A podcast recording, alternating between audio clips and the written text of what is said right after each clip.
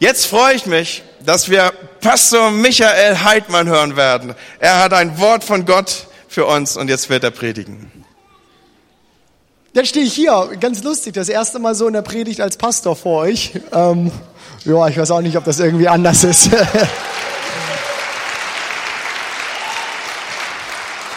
es ist doch immer cool zu sehen, wieder, wie Menschen irgendwie ihr Leben Jesus geben und wie sie eine Entscheidung treffen und so durch die Taufe das so sichtbar machen. Das ist Auftrag von Kirche. Tauft sie im Namen des Vaters, des Sohnes und des Heiligen Geistes und lehrt sie das zu halten, was ich euch befohlen habe. Das ist der Auftrag, den Jesus uns mitgegeben hat. Menschen aus dem Herrschaftsbereich der Welt und des Teufels in den Herrschaftsbereich von Jesus Christus zu überführen. Das ist Auftrag von Gemeinde. Und so das, was hier heute Morgen passiert ist, bewegt sich ganz zentral in dem, wofür Gemeinde mit hier ist. Also was kann ich euch anderes sagen, ihr lieben Täuflinge, als herzlich willkommen. Herzlich willkommen in Gemeinde, in der Gemeinde und hier ganz lokal natürlich in der FCB. Herzlich willkommen. Ja, genau. Ich denke, die haben einen Applaus verdient. Nicht, weil sie das so toll gemacht haben, so mit dem ins Wasser gehen und sowas. Das braucht jetzt keine irgendwie Hochbegabung, dass man das schafft. Aber einfach den Schritt, den ihr gegangen seid, die Entscheidung. Ganz, ganz toll.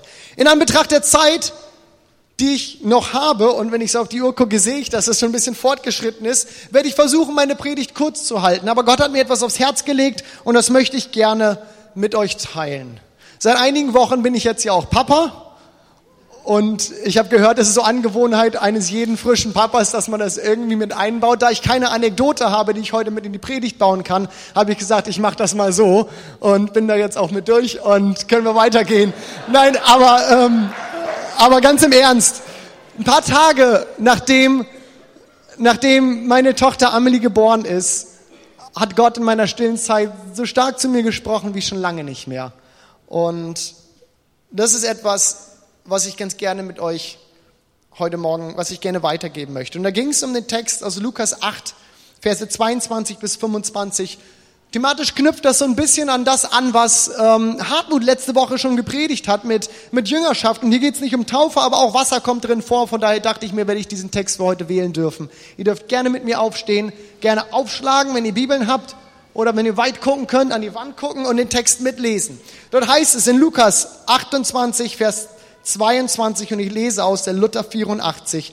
Und es begab sich an einem der Tage, dass Jesus in ein Boot stieg mit seinen Jüngern und er sprach zu ihnen, lasst uns über den See fahren. Und sie stiegen vom Land ab, stießen vom Land ab. Und als sie fuhren, schlief er ein und es kam ein Windwirbel über die See und die Wellen überfielen sie und sie waren in großer Gefahr. Da traten sie zu ihm und weckten ihn auf und sprachen, Meister, Meister, wir kommen um. Da stand er auf und er bedrohte den Wind und die Wogen des Wassers und sie legten sich und es entstand Stille. Er aber sprach zu ihnen, wo ist euer Glaube? Sie aber fürchteten sich und wunderten sich und sprachen zueinander, wer ist dieser? Auch dem Wind und dem Wasser gebietet er und sie sind ihm gehorsam. Ihr dürft euch wieder hinsetzen. Sicherlich gibt es viele Punkte in diesem, in diesem Text, die unheimlich spannend sind und über die man predigen könnte, aber es gibt einen, der mich wirklich an diesem, an diesem Morgen, als ich da saß, wie ein Schlag getroffen hat. Und das ist diese Frage der Jünger. Wer ist dieser? Hier ist eine Gruppe, eine Gruppe von Männern, die schon einige Zeit mit Jesus unterwegs sind. Sie hatten alles hinter sich gelassen und waren dem Ruf Jesu in die Nachfolge gefolgt. Sie haben gesehen, wie er Wunder getan hat. Sie haben gesehen, wie er Kranke geheilt hat. Sie haben gesehen, wie er hingegangen ist und unter dem Protest der religiösen Elite Menschen die Sünden vergeben hat. Es ist nicht so, dass sie nicht wussten, mit wem sie es hier irgendwie zu tun haben. Und dennoch kommen sie in dieser Situation wieder an den Punkt, dass Jesus sie so überrascht, dass sie nur noch fragen können, wer ist dieser? Wer ist das? Ich denke, all unsere Wege mit Gott haben einmal so eingefangen, dass wir Gott entdeckt haben und nur noch fragen konnten, wer ist dieser? Krass, kann das wirklich sein? Ist das gerade wirklich passiert? Geht es mir wirklich, wie es mir jetzt gerade ging und gerade ging es mir noch so? Und es ist dieser Moment, an dem hätten wir für Jesus alles stehen und liegen lassen. Aber ich bin überzeugt, dass diese Art von Offenbarung Gottes keine einmalige Sache in unserem Weg mit ihm sein sollte. Nein, ich würde sogar sagen, dass sie keine einmalige Sache mit ihm sein darf. Ich glaube, es ist fatal, wenn wir diese Faszination von Jesus verlieren. wenn wir verlernen, alles mal stehen und liegen zu lassen, weil Jesus uns mal wieder so von den Füßen gehauen hat. Wir, die zum Teil vielleicht langjährigen Begleiter von ihm, die irgendwie schon so viel gesehen haben und dass wir nur noch sagen können, wer ist dieser? Hast du das gesehen? Hast du das gerade mitbekommen? Ist das wirklich gerade passiert? Wer ist dieser? Aber wie behalten wir diese Faszination oder wie gewinnen wir sie vielleicht ganz wieder neu? Wie schaffen wir es, dass unsere Beziehung mit Jesus ja nicht nur unter ferner Liefen irgendwie läuft, sondern dass sie diese Aufregung wieder bekommen, dass sie dieses Überraschende, dieses Momentum, was wir hier eigentlich in dieser Geschichte lesen, dass wir das wieder bekommen. Und ich habe drei Punkte, die ich glaube, dass wir sie lernen können von den Jüngern aus dieser Geschichte hier und da möchte ich gerne mit uns reingehen. Und ich möchte euch bitten, schreibt das mit, tippt euch das irgendwie ins Handy oder wie auch immer, was auch immer ihr könnt, machen könnt, dass ihr es euch merkt, denn was bringt uns das, wenn wir das hören und es nachher nicht praktisch werden kann, wenn es nicht umsetzbar wird, weil wir irgendwie gar nicht mehr so richtig wissen, was war das jetzt eigentlich nochmal, was so heute Morgen vorkommt. Der erste Punkt, den ich aus diesem Text nehmen kann, ist, sie sind gehorsam. In der Jüngerschaft, in der Jüngerschaft von Jesus beginnt alles mit Gehorsam. Jesus ruft die Jünger in die, äh, in die, ruft die Jünger in die Nachfolge und sie folgen. Jesus bittet die Jünger, lasst uns über den See fahren und sie steigen ins Boot und fahren los. Dieser Punkt ist so einfach wie grundlegend. Im Gehorsam zu Jesus wird Jesus uns immer wieder neu überraschen und faszinieren. Warum? Weil wir da sind, wo Jesus ist. Weil wir da sind, wo Jesus mal wieder den Sturm stillt. Weil wir da sind, wo Jesus mal wieder vielleicht jemanden anrührt und heilt. In der Jüngerschaft, in der Nachfolge von Jesus beginnt alles mit Gehorsam.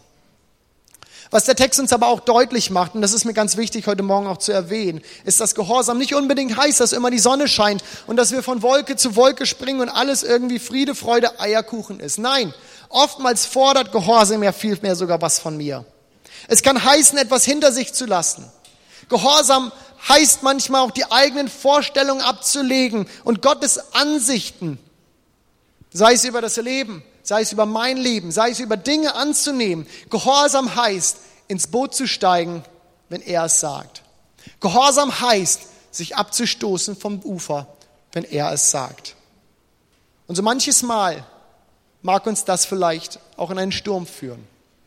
Und der Text war, sie waren, heißt es, sie waren in Gefahr. Aber Jesus hat gesagt, steigt ins Boot, stoßt vom Ufer ab, fragt aus Wasser.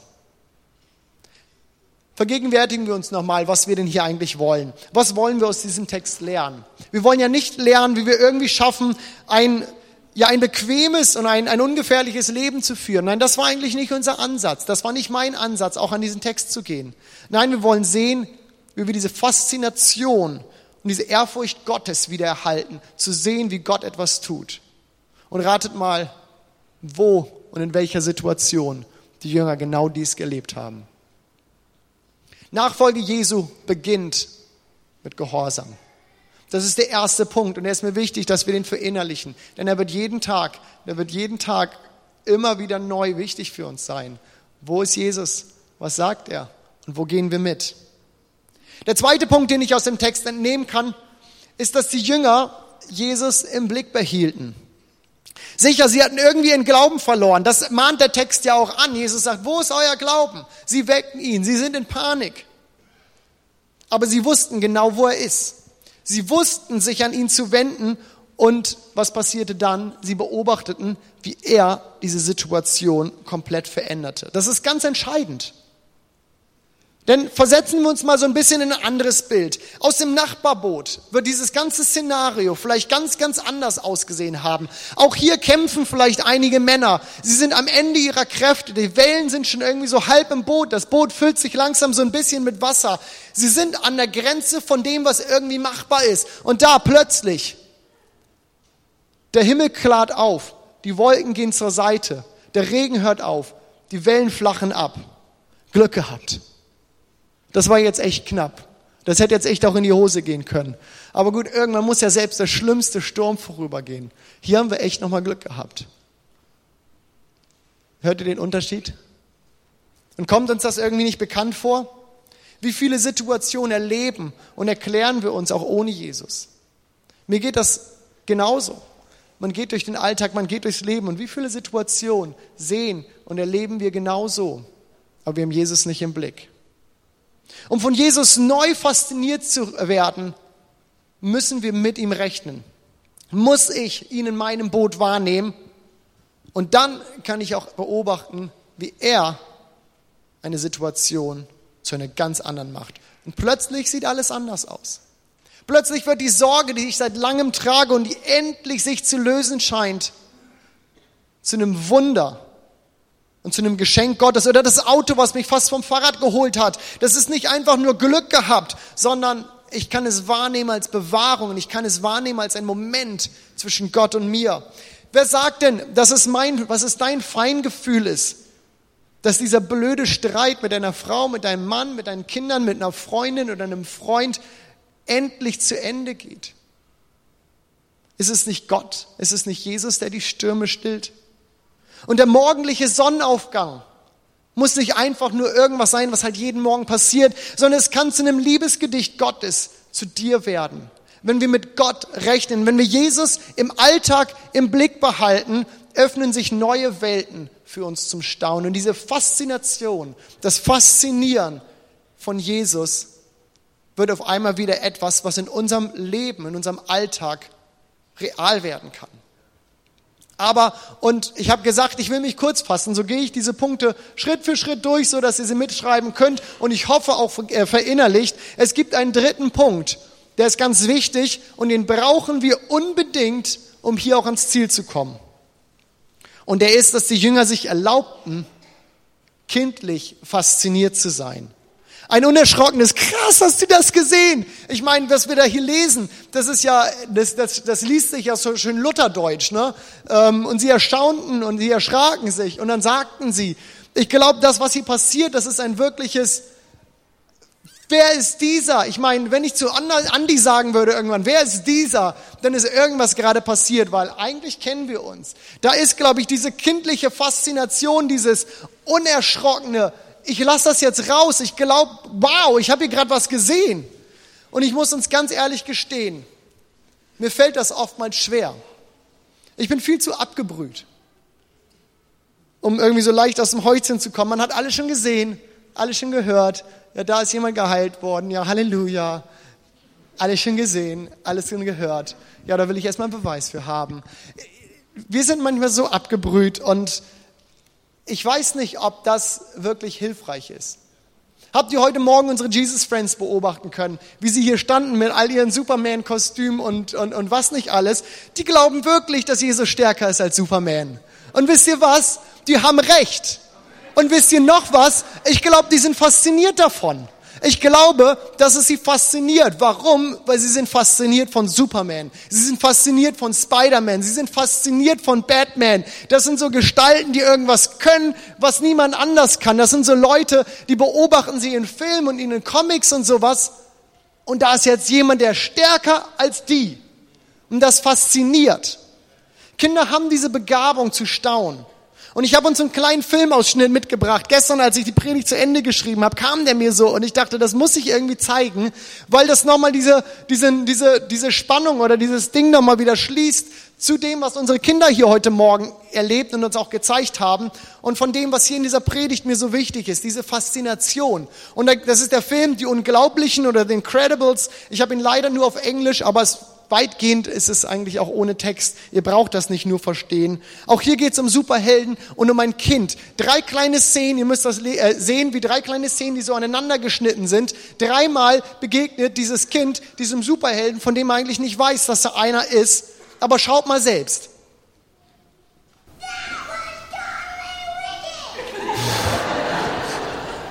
That was totally wicked. Das war verrückt, das war krass. Habt ihr das gerade gesehen? Das ist dieser Junge. ich glaube, der überhaupt kein Problem damit hat, kindlich fasziniert zu sein von dem, was gerade hier passiert ist.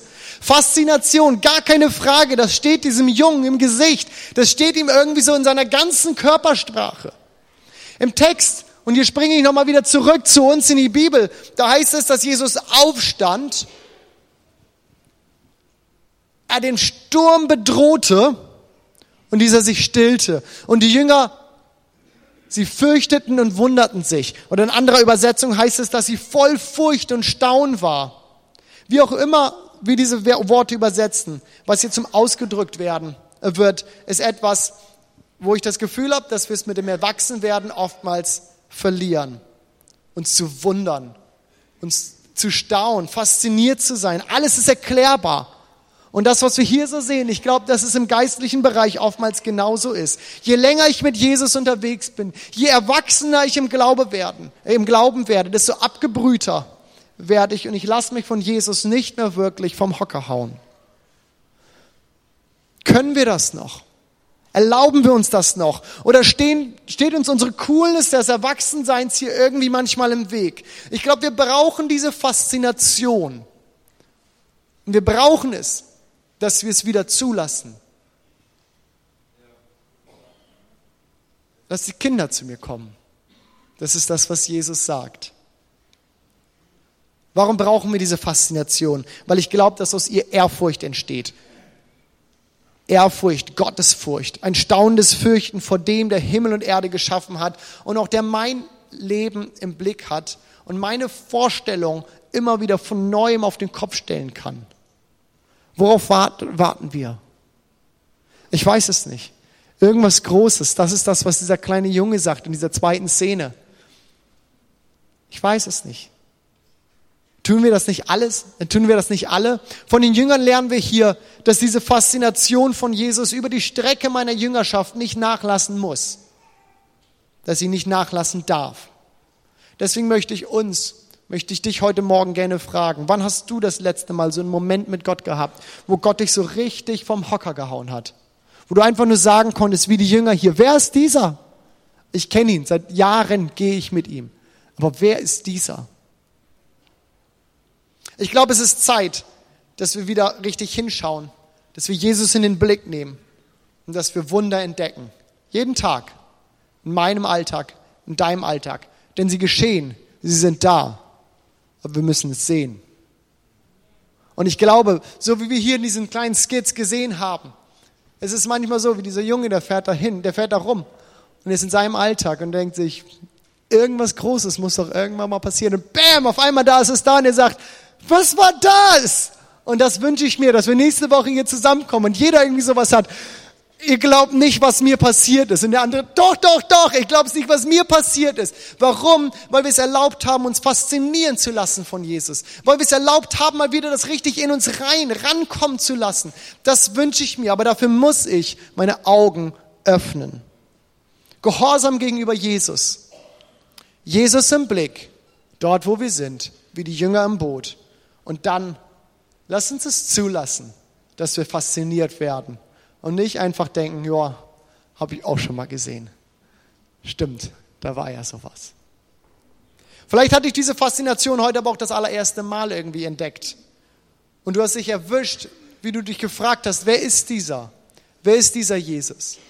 Vielleicht hast du zum allerersten Mal heute so einen Moment gehabt, dass du gedacht hast, kann es wirklich sein, dass es einen Gott gibt? Und kann es wirklich sein, dass dieser Jesus, von dem ich schon so viel und so oft vielleicht auch gehört habe, real ist und dass das, was die Kirche, was hier so geredet und gepredigt wird, dass das stimmt. Wer ist dieser?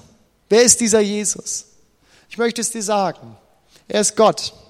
Er ist der, der dir die Sünden vergeben will. Und er ist der, der dein Leben von ganz neuem beginnen lassen möchte. Und zwar in seinen Fußspuren. Wir haben es heute einige Male schon gesehen von Menschen, die genau diesen Schritt gegangen sind, gesagt haben, ich glaube das und ich bekenne das sogar öffentlich und ich sage, mein Weg soll fortan nur mit Jesus sein. Ich weiß nicht, ob heute Morgen jemand hier, sein, hier ist, der genau in diesem Punkt ist, dass du sagst, das habe ich noch nie so gesehen und ich habe noch nie gewusst, dass da ein Gott ist, der irgendwie Interesse an mir hat. Und ich habe noch nie gewusst, dass da ein Gott ist, der mich täglich faszinieren kann. Jesus ist hier und er wünscht sich, dein Gott zu werden. Er wünscht sich, dass du ihn einlässt in sein Herz. Er wünscht sich, dass, dass, dass du einfach sagst, okay Gott, wenn das so ist, dann soll mein Leben dir gehören. Wenn du gerade hier sitzt und du merkst, das kribbelt in dir, weil du genau weißt, ich spreche von dir, dann möchte ich jetzt gerade auch die Gelegenheit geben, dass du uns kurz einmal deine Hand zeigst oder mir deine Hand zeigst, sagst, ja, das bin ich und ich möchte das heute ändern. Ich möchte heute Morgen hier und jetzt mein Leben Jesus geben und möchte einen Schritt gehen und sicher machen, dass ich zu Jesus gehört. Dann heb doch bitte kurz deine Hand. Ist hier jemand, der sagt, ich möchte heute Morgen gerne mein Leben Jesus übergeben? Ich gebe euch noch einen Moment sonst kommt ihr nach dem Gottesdienst gerne auf mich zu. Weil darum geht's. Jesus ist gekommen, ist für uns gestorben, hat die Sünde vergeben, damit wir Erlösung haben, damit wir Frieden mit Gott haben in dieser Berufung, für die wir geschaffen sind, Gemeinschaft mit Gott, damit wir da wieder reinkommen. Und für uns alle anderen, ich möchte uns wirklich herausfordern, lasst uns das zulassen. Faszination von Jesus. Und ich wünsche mir, dass wir, wenn wir wieder zusammenkommen, uns Geschichten erzählen davon, sagen, das war so ein Moment, ich habe mich nur noch gefragt, wer bitte ist dieser? Ich dachte, ich kenne ihn, aber da habe ich nicht mit gerechnet. Das war so krass. Damit komme ich auch schon zum Ende. Amen.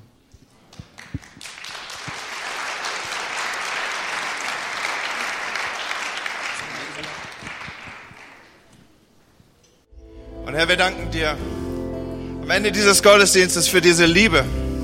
Wir danken dir für die Annahme.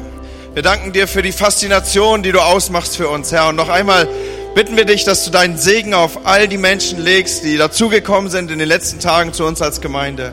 Herr, wir bitten dich, dass du sie segnest, dass du sie behütest, dass du auf ihn, auf sie Acht hast, Herr, dass sie tief gewurzelt sind. Danke für das Geschenk, das du uns machst in ihnen, Herr. Wir danken dir, dass du das Haupt dieser Kirche, deiner Gemeinde bist und dass du dein Haus baust. Auch durch lebendige Steine an diesem Morgen haben wir es gesehen. Danke im Namen Jesu. Und so segne ich euch und spreche den Segen Gottes über euch aus, dass der Herr euch segne und euch behüte, dass er sein Angesicht über euch leuchten lasse und euch seinen Frieden gebe. Ich sende euch in die Woche hinein, in den Gottesdienst, wie die Schrift es sagt, wo wir den anderen dienen. Und dann wollen wir zurückkommen, wie ausgedrückt in der Predigt, und uns gegenseitig erzählen, wie fasziniert wir von dem sind, was Jesus getan hat. Ich wünsche euch einen guten Aufenthalt noch hier im Hause. Genießt das Miteinander, genießt den Kaffee, genießt die anderen, begegnet dem Christus im anderen. Danke, dass du dabei warst an diesem Gottesdienst. Gott segne dich.